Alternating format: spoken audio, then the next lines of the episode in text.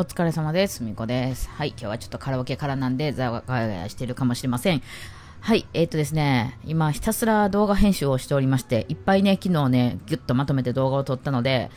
えー、それをですね、まず、まあ、その、とりあえず一番重要なところとして私がバイオリン弾いてるところをあの動画として編集するときにもうこれだけは絶対やらなあかんっていうのは肌の色を明るくすることですよね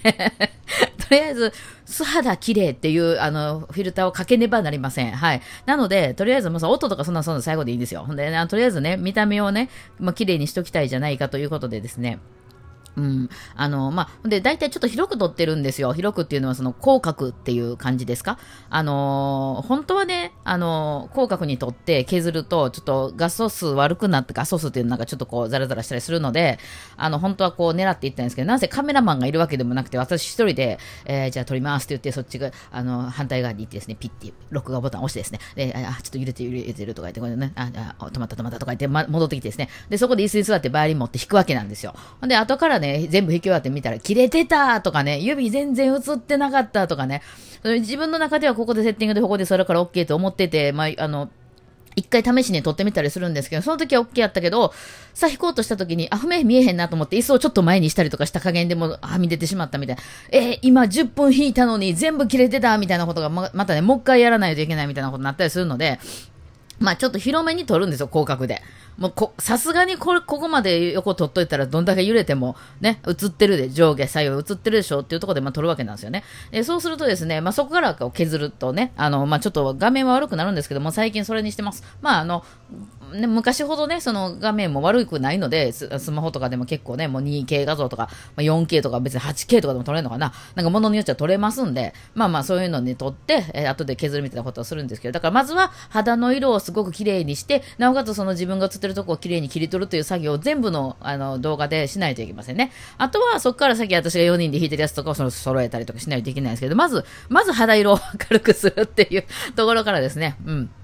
あの、まあ、するわけなんですけど、ね、その作業が結構ね、その書き出すのにな、なんだかんだ時間かかるので、えー、まあ、一つこうね、とりあえずその動画をバーンとこう、あの、ね、アプリのところに下ろしまして、えー、あ、肌明るくしたよ、はい、切ったよ、はい、OK、書き出すっていうのが、まあ、その結構かかるわけなんですよ、何分か。で、その間、なんかこう、他のことやったりとかね、して、まあ今ちょっとこれトーク撮ってるんですけど、ほんなら、ほんなら、まあできましたよ、ピコンみたいに言うて、ああ、できたと、なんで次また、それ、そのが、まあ8本とか9本とかね、だって4人の動画ってことは4回撮ってるわけですから、まあ今回3人かな、3人のバイオリンね、3回動画で、それ2曲やったらもうそこで6本動画あるわけじゃないですか。で、それをそれぞれね、まとめてみたいなことをするとですね、ほんで、音は音でまた別にあるんでね、えー、もうその、なんで書き出す作業みたいな結構長いんですよ。それでそのスマホでやってると、その書き出してる時に、例えば例えば電話かかってききたりとか、なんか、あの、他のページ開いちゃったりするとダメなんですよね。その書き出しが終わっちゃうんです。書き出しの時は、もう動かさず静かにしておけと。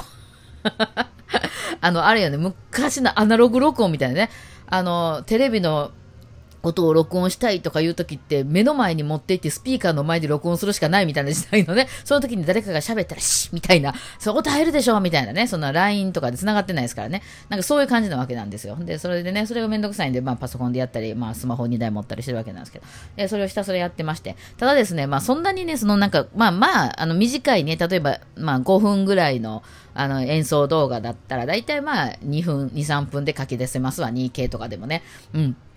2、3分っていうのが、なんか他のことをがっつりやり始めちゃうと、例えば家で、あ、じゃあ洗濯をしようかなとか、お皿洗いしようかなと思ったら、まあその2、3分では終わんないじゃないですか。結局そこで10分、20分やって、あ、もうとっくに終わってたわ、みたいな。でももっともっとやらなあかんことはどんどんあるから、みたいな、こう、ちょっと行ったり来たり行ったり来たりっていうのが結構激しいので、こう、細切れにできることないかなと思って、まああの、しょうもない、あの、パズルゲームのそのレベル上げとかね、そういうのに使うわけで、すぐね、やめてもいいようなものとか、本を読んだりとかね、うん、途中でこう、切ってもいいようなものを使うわけなんですけど、ちょうど私もその書き出ししてる時にですね、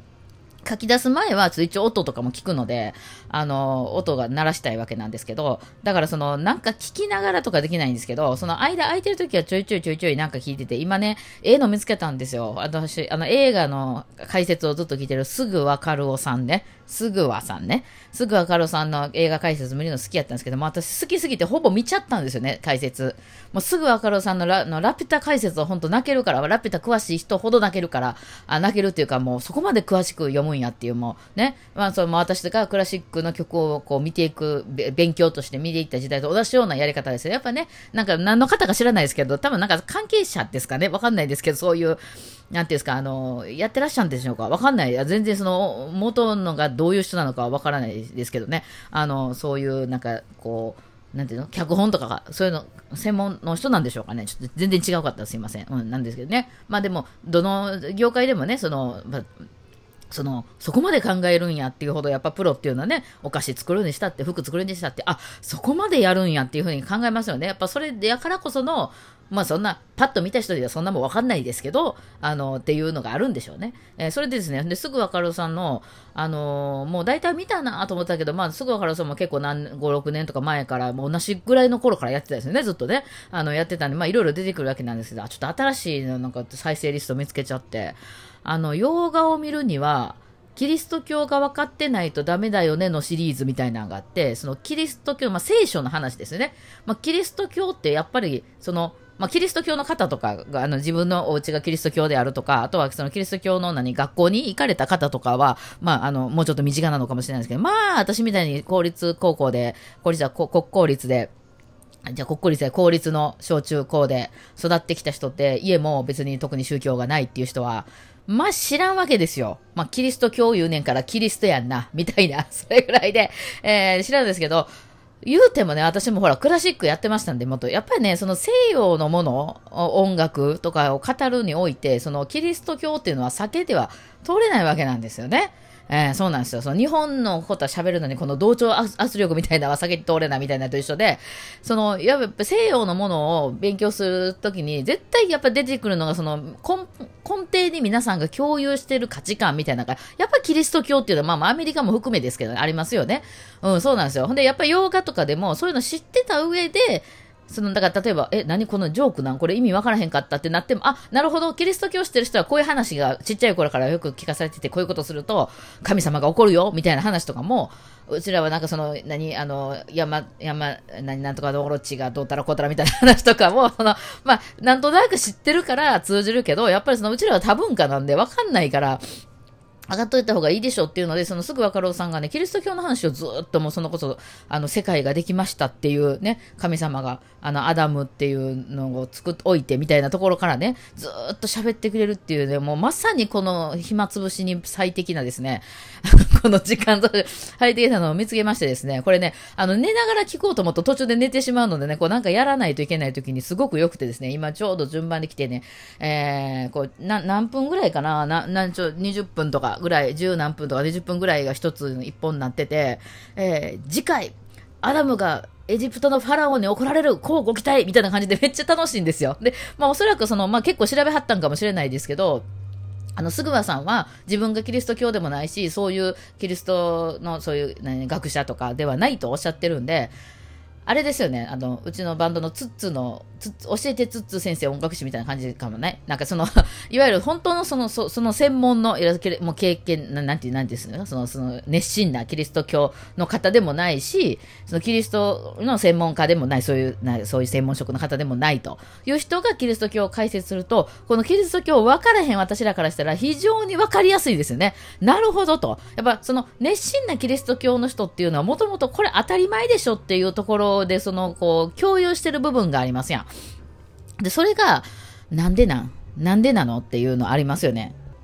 例えば、すぐばさんもちょっと言ってはったんですけど、祝福するっていう言葉はよくキリスト教に出てきた。祝福され、神は祝福されましたとか。で、その祝福するっていうことがまたこれふわっとしてて分かりにくいんですよね、と。その、まあ、祝福っていうふうに日本語で訳されてるってことは、まあ、まあ、祝うとか、こう、何、あの、まあ、あの、こう、めでたい感じでしょ？でも、その、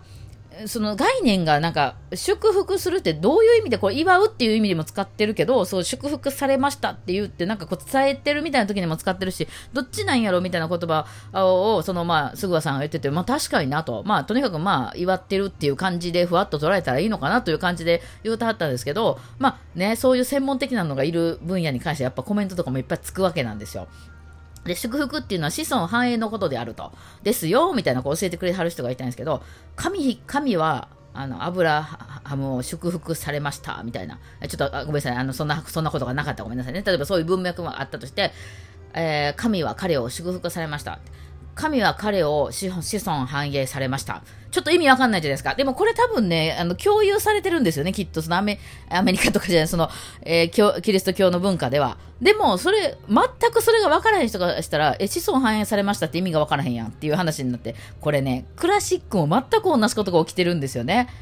なんで四分、じゃ8分符が並んでたら短く切るの？とか、なんで4小節ごとにゆっくりするの？とかいうことって、その中にいてる人からしたら、あまりにも当たり前な話で、え、だからそういうふうな、あの、フレ、これがフレーズじゃないとか、8分音符が並んでるだけじゃない、別に普通じゃない、みたいなことを言うんやけど、その外側から入ってきた人からしたら、なんでなん？え、子孫繁栄するってどういうこと？みたいな。神は子孫繁栄されました。何ですかそれは。文脈としておかしいやろみたいなね。そこからなんですよね。だから、いや、本当にね、私なんかその、自分がバリバリのクラシックの人では初めからもうね、お父さんもお母さんもクラシックしか聴きませんみたいな家ではなかったし、結構ポップス好きやったし、そこはやっぱり斜めに構えてわかるんですよ。なんか、なんでなん？おかしいやん、みたいな。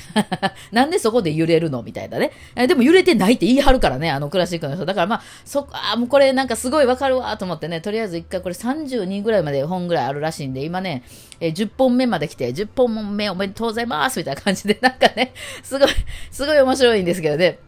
あの、聞いててね、すごいためになるので、ちょっと下に貼っときます。あの、逆に、その詳しい人はちょっとイラッとするかもしれないですよ。そういう意味じゃないって思うかもしれないです。でも、その、いわゆる、その外部の人から、その文化をこう理解しようとした時っていうのは、内部の人じゃない方が説明分かりやすいなっていう、その、共有してるものがやっぱ違いすぎて、っていうのはめっちゃあるなってね、思いましたね。はい。ってなわけで、えー、まあ、今回の動画はこれなかなか長いな。これ解説動画か。